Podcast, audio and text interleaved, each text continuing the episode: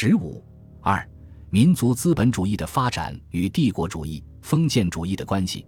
中国民族资本主义虽然有了初步的发展，但是在发展中却表现出了很大的弱点。这些弱点是资历薄弱、规模较小以及技术落后等等。造成这些弱点的原因，主要是由于民族资本主义受到帝国主义和封建主义压迫束缚。中国民族资本主义在自己的发展过程中，一方面受到帝国主义的压迫和封建势力的束缚，因而同他们有矛盾；但另一方面却又同他们存在着不少的联系，对他们有依赖性。这种情况就决定了中国民族资本主义不可能独立地、充分地得到发展，它的发展始终带有很大的局限性。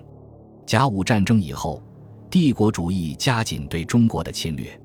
他们依靠强大的经济和政治力量，对中国进行大量的资本输出和商品输出，控制中国的财政经济命脉、原料产地和商品市场。这样，就对中国民族资本主义的发展造成了极大的压力。首先，民族工业在资本力量上受到帝国主义的压迫。甲午战争前，外国在华投资数量不大，总额不过二三亿美元。甲午战争后，帝国主义取得了在中国开办工厂的特权，投资数量大为增加。一九零二年，外国在华投资额增加到十五亿美元；一九一四年更增加为二十二亿美元，比甲午战争前增加了九倍。帝国主义在华所设厂矿，一般规模较大，资历雄厚；而华人厂矿则一般规模较小，资历薄弱。如一八九五年至一九一一年间，外资在华设厂共一百二十家，资本总额为九千八百二十三万三千元；同期华厂共设四百九十一家，资本总额为一亿零八百五十五万六千元。华厂虽然设立数目较多，但每家资本额却很小。外厂平均每家资本额为八十一万八千元，而华厂每家平均资本额仅为二十二万一千元。以上华厂乃包括官办和官商合办企业在内，如单以商办企业计算，则每家平均资本额仅为十九万四千元，且资本在一万元以下者未计在内。一八九五年至一九一一年间，华资厂矿中，资本在一万元以上的金属加工工厂共十三家，资本总额为二百七十八万七千元，而同期外国一家机器厂耶松船厂。其资本额即为五百五十七万两。中国两家最大的机器厂是上海球新机器轮船制造厂和汉口扬子机器厂，这两个厂的资本额共为八十五万两，仅为耶松厂资本额的七分之一。中国民族资本主义企业在资本力量上与外资企业相比，相差如此悬殊，自然很难与他们竞争，不能不受到巨大的压力。其次是商品市场上的压力。甲午战争前，外国资本主义侵夺中国市场，主要是通过本国的商品输出进行的。甲午战争后，外资在华设厂增加，民族资本企业在商品市场上所受的压力，除了外国输进的商品外，还有外资在华企业的产品，因此所受的压力就更大。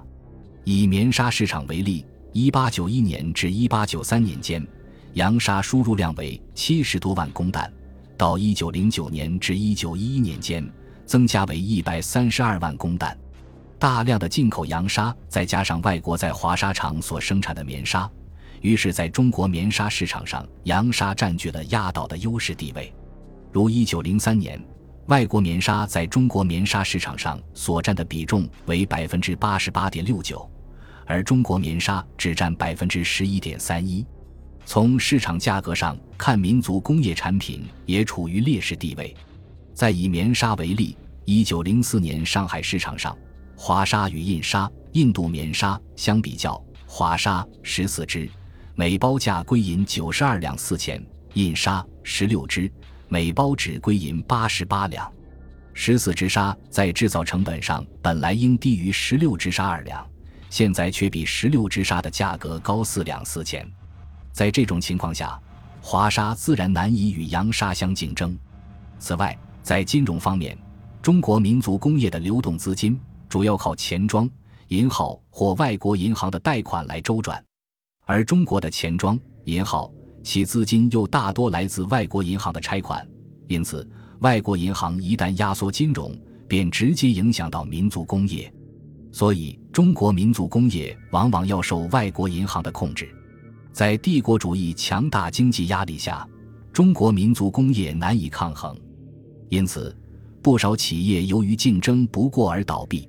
如卷烟业，英美烟公司自1900年在中国各地普遍设立销售机构以来，硝烟数量大量增加，华商烟厂无法与之竞争。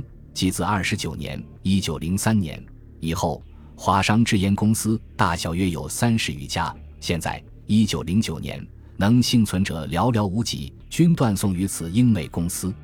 又如火柴业，十九世纪末期，中国各地陆续兴办了一些半机械化的工厂，但在日本火柴的倾销下，沿海各部的火柴厂多因竞争不过，被迫倒闭。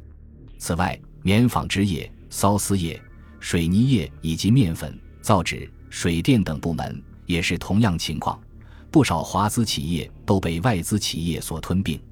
华商使用机器的工厂尚且不能与外资厂商相抗衡，至于一些小手工厂，自然更经不住帝国主义经济势力的打击。如扬州地方，在一九零五年全国抵制美货高潮中，机器手工织布厂纷纷建立。一九零六年已有四十多处。一九零七年抵制美货高潮过去，这些工厂大多不能支持，剩下的只有十四五家。其余一概停工了。二十世纪初年，中国的机器手工毛巾厂增设不少，但都不能与外资匹敌。如广东三水，一九一零年在西南市镇又增开制造毛巾工厂两间，但因外洋棉纺价格昂贵，该厂所出之货就不足与日本孕妇中国毛巾销路相敌，盖比或取值更廉也。由上可见。在帝国主义强大经济压力下，中国民族资本主义企业不可能得到充分的发展。中国民族资本主义经济不只受外国帝国主义的压迫，而且还受国内封建势力的束缚。清政府在甲午战争后，虽然也颁布过一些鼓励发展工业的所谓奖励条例，但实际上对民族资本主义企业的压迫和束缚并没有放松。这表现在苛捐杂税的不断增加。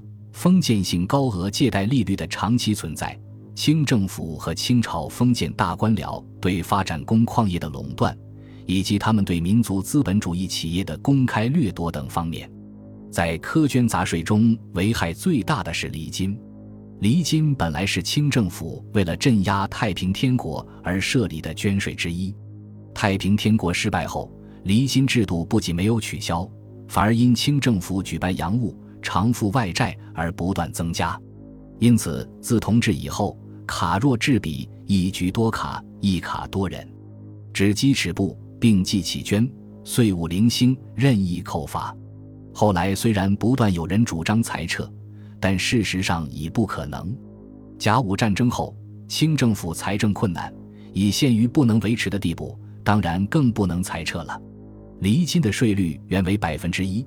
但实际上，许多地区都高达百分之五至百分之十，许多省份还实行预卡完纳制，即每经一卡需完纳厘金一次。在江西，除正式厘金外，还有补抽，如由赣州府运货至江省南昌，需经十卡，应完二十九分有机，即税率高达百分之二十九以上，且激活时往往加多计算，固定章名为取时。其实乃取三十、四十，又况查验不实，机致流难，无卡无知。由于离金严重的损害了民族资产阶级的利益，所以一般资产阶级都对离金深恶痛绝。一九零六年，张謇为此曾致书张之洞说：“士大夫习文人言离捐病民也，时而相与，亦曰离捐病民也，而不若民之病于离捐者愿独之深也。”故常以为过捐卡而不思判其上者非人情，见人之酷于捐卡而非人之判其上者非人理。离金如此之重，对民族工业是个很大的负担。如中国纱厂到内地收购棉花，有人估计需要缴纳大约相当于棉花价格的百分之五至百分之二十的礼金，而外商企业在华销售货物则不纳礼金。这样，民族工业产品的成本自然要比洋货为高。又如杨梅进中国口岸，每吨只完税五分；中国土法所挖之煤，每吨税三钱；机器所挖之煤，每吨税一钱。所过里卡仍需完纳，所以缴费多而价之贵，不及洋产之廉也。外国在华所设厂矿不纳礼金，只纳关税一项，而华商则负担重重。因此，许多华商纷纷要求清政府对华商与洋商一律对待，取消礼金等苛捐杂税。后来也确实曾有过一种不成文的规定，即对华商机制货物出厂时也只完一次正税。即指百抽五的关税运往外地，概免重征，但这种规定并未通行，各省地方政府仍然照旧征收礼金。中国金融市场上借贷利息率很高，也是民族资本主义发展的一大障碍。甲午战争后，在帝国主义加紧侵略下，中国封建自然经济虽然遭到破坏，但是封建剥削关系并没有消除，封建剥削制度的根基。地主阶级对农民的剥削不但依旧保持着，而且同买办资本和高利贷资本的剥削结合在一起，在中国的社会经济生活中占着显然的优势。在封建剥削关系大量存在的基础上，高利贷资本非常活跃，金融市场上借贷利息率很高。当时土地、典当业、商业和高利贷是社会上流动资本的主要投放市场。在这种情况下，如果工业中提供的利润不能超过，或者至少相等于地租或商业利润、高利贷利息收入，要使社会上的资本投向工业是很困难的。据上海等二十三个大中城市的统计，一九一零年银行放款的年利率平均大约在百分之十二点五至百分之十四点八之间。中国城市中放款利率之高，确实惊人。一九一零年。有的城市年利率竟高达百分之三十六，而同时期西欧资本主义国家的年利率一般只在百分之三至百分之四之间。两相比较，更加证明中国经济的封建落后性。中国金融市场上放款利率如此之高，以及各城市间的放款利率相差又如此之大，说明在中国资本主义的平均利润率是不存在的。产业资本在资本市场上没有取得独立的优势地位，而商业高利贷资本却在统治着利息水平。在这样落后的金融市场上，工业资金的筹措十分困难。工业资金短缺，自然会影响到民族工业的顺利发展。此外，民族工业还受到清朝封建专制政府的公开掠夺。封建制度与资本主义制度是两种根本对立的社会制度。清政府历来对民间发展资本主义采取限制政策。甲午战争后，在举国上下要求设厂自救的浪潮中，清政府被迫允许民间可以设厂制造，但仍然采用各种手段来打击民族资本的发展。其手段之一就是对商办的一些获利较大的厂矿任意收归官办。如一九零五年，直隶省永平府卢龙县城东有一山，名骆驼营，金矿大发，经本山地主用土法开挖，地方官即往查封，改为官办。同年，广东区江东应岭地方煤矿项产煤金，曾由冯姓等集股采取，获利甚厚，宣为官场查知该矿之昌旺，勒令交出，改归官办。又如湖南湘乡乌云山产煤极旺。向由民间自行开采，龙口数十，利半无益。湖南南路矿务公司看到利润丰厚，亦于其间另开一龙，后来就禁止其他各矿开采。以上事例说明，在封建势力的压迫和束缚下，中国民族资本主义的发展是何等的困难。总之，甲午战争后，中国民族资本主义确实得到了一些发展。但由于帝国主义和封建主义的压迫和束缚，却又使它的发展遇到极大的阻碍。中国民族资本主义在经济上和帝国主义、封建主义之间所存在的这种矛盾，正是资产阶级革命、辛亥革命爆发的经济根源。中国民族资本主义在初步发展过程中，除了和帝国主义、封建主义有矛盾的一方面之外，还和他们存在着不少的联系。主要表现在对他们，特别是对帝国主义的依赖方面。首先是在资金上依赖于帝国主义。中国民族资本主义企业一般都是规模较小、资历薄弱，因此不得不向帝国主义借款。如一九零零年，武昌织布局因经费支出工作久停，现向某国借得洋款若干，足资周转。有一九零一年，汉口纺纱厂创设以来，因销路欠佳，积亏甚巨，现向某洋商筹借银四十万两，以资周转。张謇办的南通大生纱厂，在一九一二年也曾向日本大轮洋行借款二十万两。又一九一一年创办的上海闸北水电公司，民国元年（一九一二年）将全部厂房机器向日商大轮抵押四十万元，以备扩充业务。一九零七年广州电灯公司筹建以来未能成功，征集的资本太小了。听说公司已经在私下清理，并且在求助于日本的资本来加以复兴。以上只是略举几例。便足以说明中国民族资本主义企业在资金方面对帝国主义的依赖关系。中国民族资本主义企业在机器设备和技术方面也要依赖帝国主义。中国原来根本没有新式工业，自然也就没有工业之母的机器制造业。中国新式工业建立后，始终不能建立起自己的机器制造业，更不可能建立完整的工业体系。中国的新式工业只是一些轻工业、机器设备等，基本上都是从外国进口的。甲午战争后，虽然也有少数机器工厂设立，但那只是一些机器零件的修配厂，称不上真正的机器制造厂。中国许多工厂在购买机器设备时，往往都是一面购买洋机，一面雇佣随机的洋匠。中国民族资本主义企业与封建势力之间也存在不少的联系。中国民族工业产生时，投资者主要是官僚、地主和商人。中国的民族资产阶级主要是由这些人转化而来的。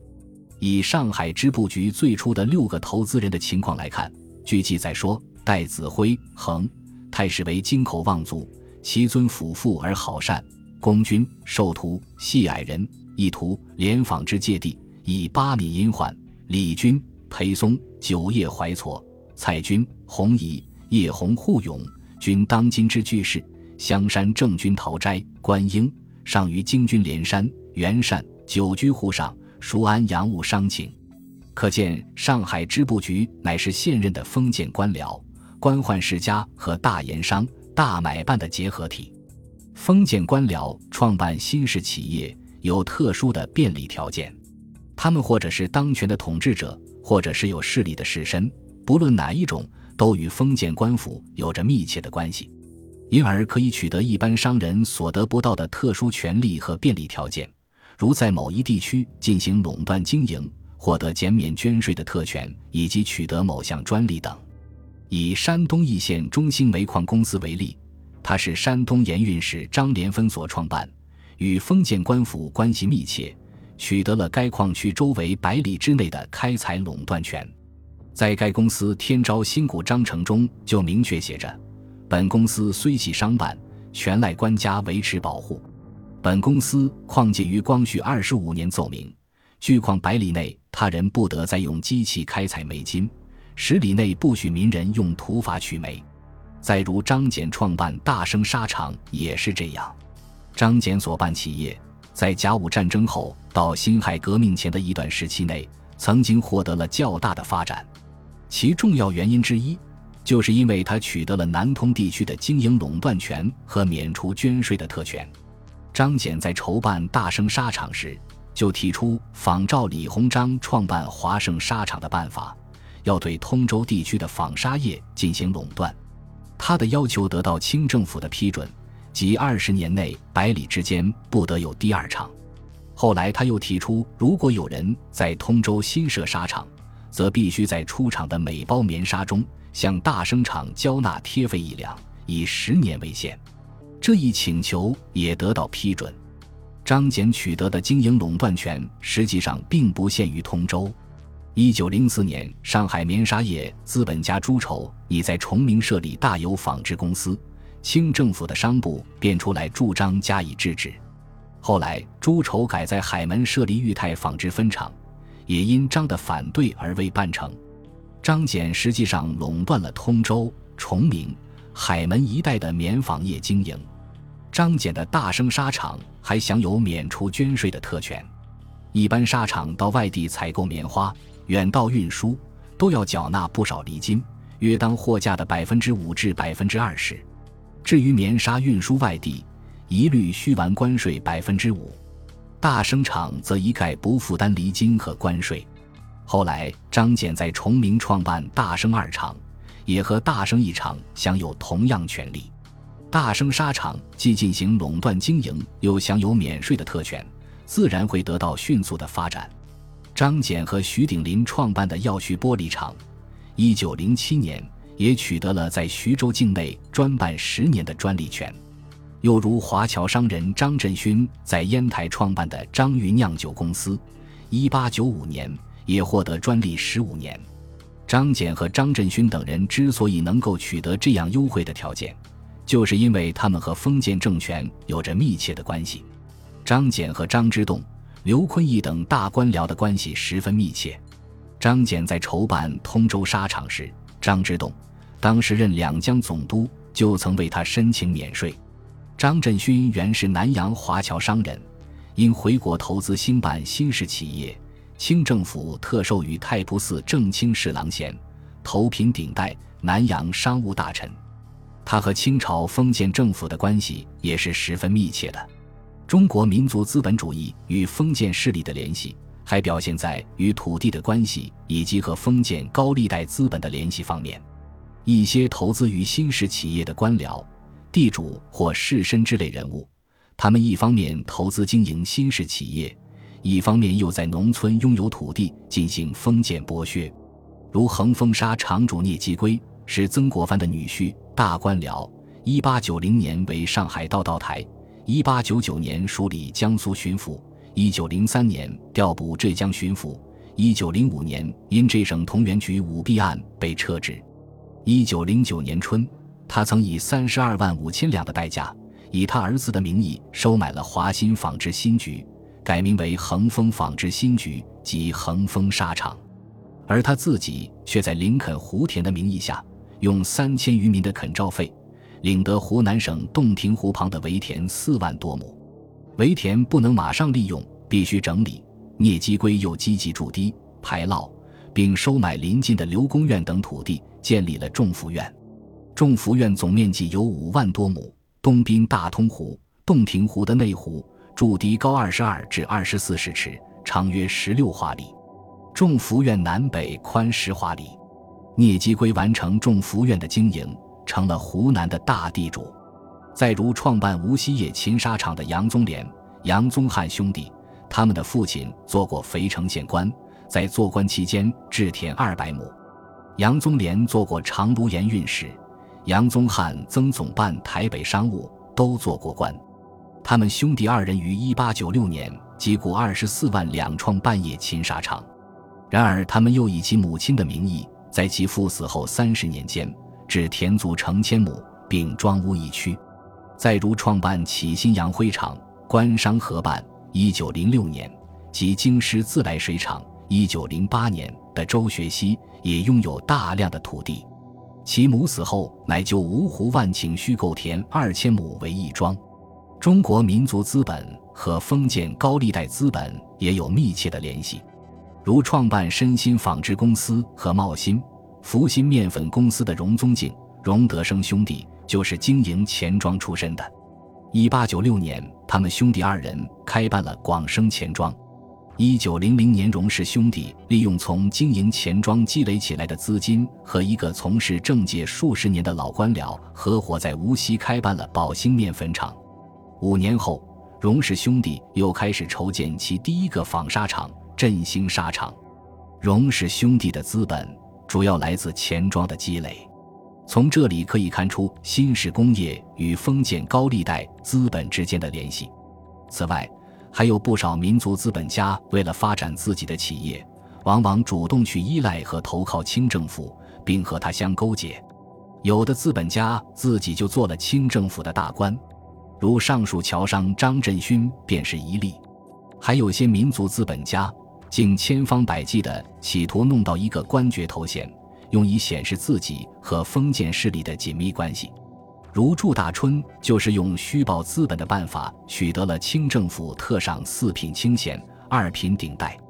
由于中国民族资本主义的力量十分薄弱，又与帝国主义、封建主义存在着许多的联系，因此中国的民族资产阶级具有很大的软弱性，并在政治活动中表现出两面性，既有反对帝国主义和封建主义的革命要求，又可能随时和他们妥协。如前所述，中国的民族资本主义经济在19世纪70年代已经产生，甲午战争后又得到了初步的发展，与民族资本主义经济的发展相适应，中国的民族资产阶级也发展起来。因此，到19世纪末、20世纪初，中国民族资产阶级逐渐形成为社会上一支独立的政治力量。19世纪90年代。中国发生了一次自上而下的资产阶级改良运动，这次运动之所以遭到失败，具体原因很多，但当时中国的民族资本主义经济过于弱小，因而资产阶级力量薄弱，则是主要的原因。二十世纪初，中国发生了一次旨在推翻清朝封建专制统治的资产阶级民主革命。这次革命之所以发生，并且由民族资产阶级来领导。其经济根源，就是因为这一时期民族资本主义经济得到了一定程度的发展。中国民族资产阶级作为一个阶级来说，他曾经领导了这次反对清朝封建专制统治的革命。但是，民族资产阶级中的不同阶层和人物对待革命的态度却是不相同的。民族资产阶级的上层。是民族资产阶级中与帝国主义或封建主义联系比较密切的那一部分人。这些人中的大多数对帝国主义有幻想，不敢使用暴力进行反抗；对清朝封建专制政府也不敢采取革命手段来推翻它，而希望清政府能进行一些带有资本主义色彩的改良，以利于自己的资本主义事业的发展。这部分人是清末维新派和立宪派的社会基础，例如张謇就是这个阶层的最典型的代表人物之一。民族资产阶级的中层，他们的企业规模较小，资历较弱，与帝国主义、封建势力的联系也较少。如辛亥革命前夕的荣宗敬、荣德生兄弟，即可以作为当时民族资产阶级中层的代表人物。他们的企业只是在帝国主义压力减少的空隙中，在人民抵制外货的斗争中才得到一些发展。如前面讲到的，荣氏兄弟创办宝兴面粉厂，是在一九零零年八国联军侵入北京后，经营面粉业有利可图时，才在一九零二年与人合伙办起来的。一九零四年日俄战争发生，对面粉需要增加，特别是一九零五年因国内抵制美货。美国面粉进口减少，在这种情况下，他所办的面粉工业才得到发展。但当1908年美货又返回中国市场进行倾销时，他的面粉厂就遭到了亏损。民族资产阶级的中层人物对革命是同情的，因为这和他们的经济利益没有矛盾，特别是反对帝国主义，如抵制美货运动、收回利权运动，他们还从中得到了好处。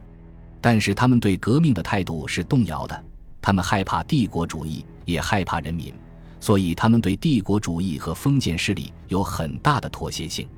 民族资产阶级的下层分子一般都是些小资本家，他们深受帝国主义的压迫和封建势力的束缚，革命的要求比较强烈，有的还亲身参加革命，甚至牺牲了自己的生命。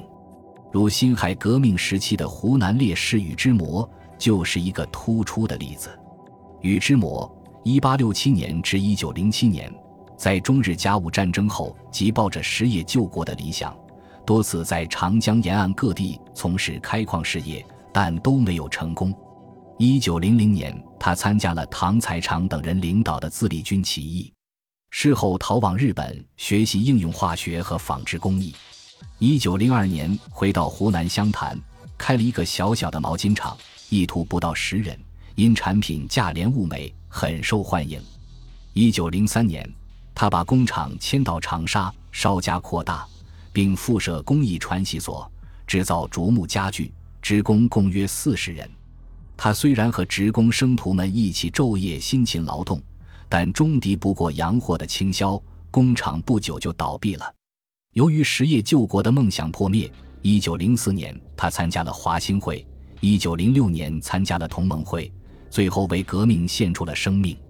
以孙中山为领袖的资产阶级革命派，在国内主要是代表了民族资产阶级中下层的利益。同时，也代表了当时广大华侨和华侨资产阶级的革命要求。本集播放完毕，感谢您的收听，喜欢请订阅加关注，主页有更多精彩内容。